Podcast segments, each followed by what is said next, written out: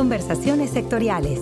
Oportunidades, innovaciones, mejores prácticas, casos de éxito e información relevante para mejorar el desarrollo del sector en la voz de sus protagonistas. Para consolidar su dinámica operativa, generar alternativas de administración de riesgos y reducir la dependencia en el fondeo con la banca de desarrollo, FIRA ha diseñado e implementado diversos productos para los intermediarios financieros no bancarios en su relación de negocio con esta institución. Uno de los productos que FIRA ha diseñado es el programa especial de bursatilización de cartera de intermediarios financieros, que tiene como objetivo permitir al intermediario financiero incursionar en el financiamiento de mercado a tasas competitivas para ampliar sus fuentes de fondeo. La bursatilización es posible considerando un monto mínimo de cartera para mantener los costos fijos implicados en niveles adecuados. Por ello, en la segunda semana de noviembre, se realizó una emisión conjunta por parte de Proactiva SAPI de Capital Variable, SOFOM NR y Soluciones Financieras Internacionales SADCB, SOFOM NR, por un total de 293 millones de pesos a partir de la cartera cedida por ambas SOFOMES, 102.3 millones de Proactiva y 190 90.5 millones de soluciones financieras internacionales. Es por ello que la conversación de esta semana es con los dos intermediarios financieros involucrados en esta bursatilización, el ingeniero José Cruz Pérez Peña, director general de Proactiva, y Ramón García Salinas, director general de Soluciones Financieras Internacionales. Ingeniero José Cruz Pérez Peña, bienvenido a Conversaciones Sectoriales, el podcast de FIRA. Muchas gracias por la invitación. Ingeniero García Salinas, igualmente bienvenido. Muchas gracias por la invitación y bueno, la orden. Ok, ¿qué tal si empezamos con el ingeniero Cruz? Eh, ingeniero, ¿qué le parece si nos comenta brevemente quién es proactiva en el mercado de crédito en el sector agroalimentario? Y para quien no está muy familiarizado con el término, que nos comente también qué es una operación de bursatilización de cartera. Sí, claro, con mucho gusto. Bueno, eh, Proactiva es una SOFOM, tenemos operación directa con FIRA desde el 2009 y atendemos el sector agroalimentario, agricultura, ganadería y pesca en el noroeste de México, en las dos bajas, Sonora, Durango y Chihuahua. Y respecto a qué es una operación de bursatilización de cartera, es una emisión de deuda, es un mecanismo de un poco más sofisticado que un crédito tradicional, es un mecanismo de financiamiento del emisor, en este caso CFI y Proactiva, donde cedemos parte de nuestros contratos de crédito, la propiedad de estos contratos y sus flujos a un fideicomiso y por otro lado hay un comprador de estos certificados bursátiles que adquiere los derechos de flujo de estos contratos. Al pagar este comprador estos certificados, el emisor puede destinarlos ya sea a incrementar su nivel de negocios, el consolidar deuda, bajar costo financiero y en nuestro caso pues es reducir el costo financiero y diversificar nuestras fuentes de fondeo, lo cual pues siempre es muy bueno para una entidad financiera como, como una SOFOM. Ingeniero Ramón García, de la misma forma, eh, ¿quién es Soluciones Financieras Internacionales y cómo fue posible llevar a cabo esta bursatilización con la participación de dos intermediarios financieros y FIRA a través del programa especial de bursatilización de cartera?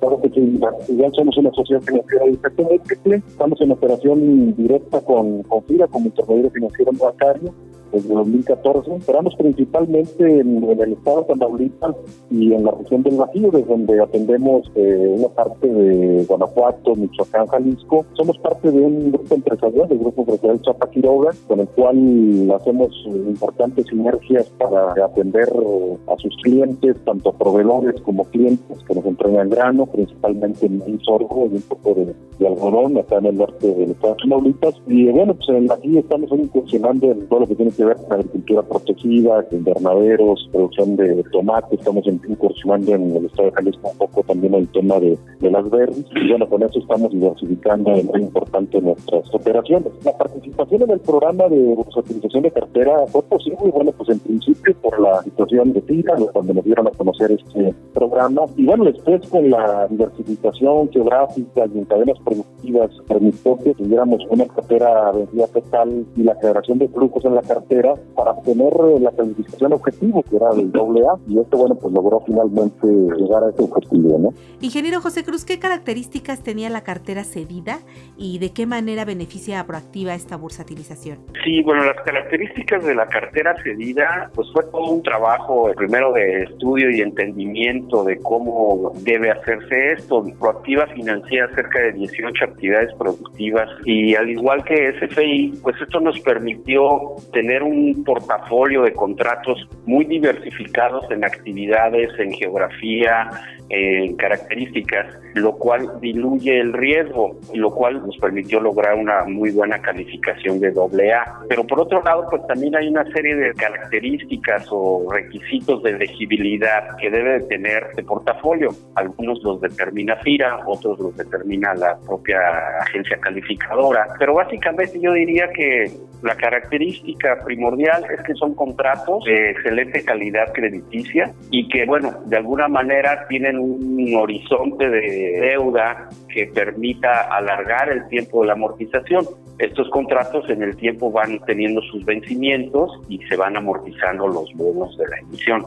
Ahora, en cuanto a cómo se benefició Proactiva y SFI de esta bursatilización, creo que pues es evidente. Hay desde las opciones muy prácticas, como es el lograr abatir el famoso techo financiero del 75%, por un lado. Por otro lado, lograr disminuir el costo de la deuda, el costo del fondeo. Y por otro lado, y algo bien importante, fue el, el aprendizaje que hubo para llevar a cabo una operación de este tipo. Esto es algo que sí, efectivamente cuesta. Sin embargo, la propia emisión lo amortiza en el tiempo y el aprendizaje pues vale la pena hacerlo, ¿no? Es algo que sabemos que tenemos que repetir, buscar diferentes esquemas de fondeo y diversificación hacia adelante. De igual forma, ingeniero Ramón García, ¿qué beneficios representa esta operación para la entidad financiera que usted representa? ¿Y qué tipos de proyectos o segmentos están interesados hoy en día en financiar?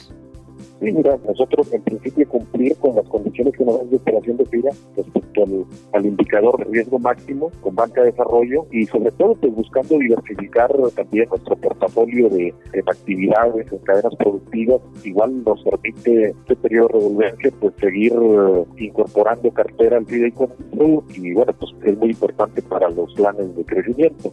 Además, como decía Pepe, bueno, ha sido importante la experiencia de que ha generado esta estructura en la cartera, pues y el conocimiento mismo que el mercado tenga de esta operación y de, que los soportes del sector agropecuario es sin duda algo que marca una línea de acción que seguramente podrán seguir algunas otras soportes. Sí, sin, duda la bursatilización de cartera es un mecanismo importante. Nos queda claro que si hubiéramos hecho una emisión pública, seguramente el mercado nos tomaría a un mayor costo la emisión.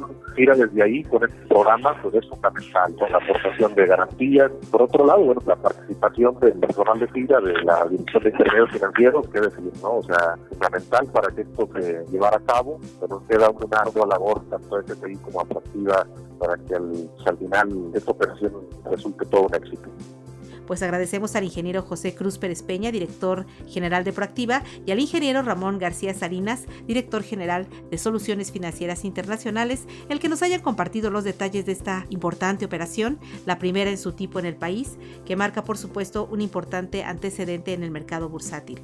Ingeniero Cruz, muchas gracias por su participación. Al contrario, muchas gracias eh, a FIRA, a mi ahora colega socio y amigo CFI, y bueno, estamos a la orden, aquellos intermediarios que quieran conocer de nuestra experiencia, estamos siempre a la orden. Igualmente, ingeniero García, gracias por su tiempo y disposición para participar aquí en Conversaciones Sectoriales, el podcast de FIRA. Muchísimas gracias y igual reiterar el agradecimiento a FIRA y estamos, como comentaba Pepe, en la mayor disposición para compartir nuestra experiencia, como en su momento lo, lo hizo Sofía con nosotros, con otros intermediarios que deseen conocer de esta experiencia y seguir un poco los pasos que hemos hecho nosotros adelante. Y a todos los que nos escuchan desde las oficinas de FIRA en el país y a través de nuestras redes sociales, los invitamos a que nos escriban sus comentarios y sugerencias a la cuenta de correo enlace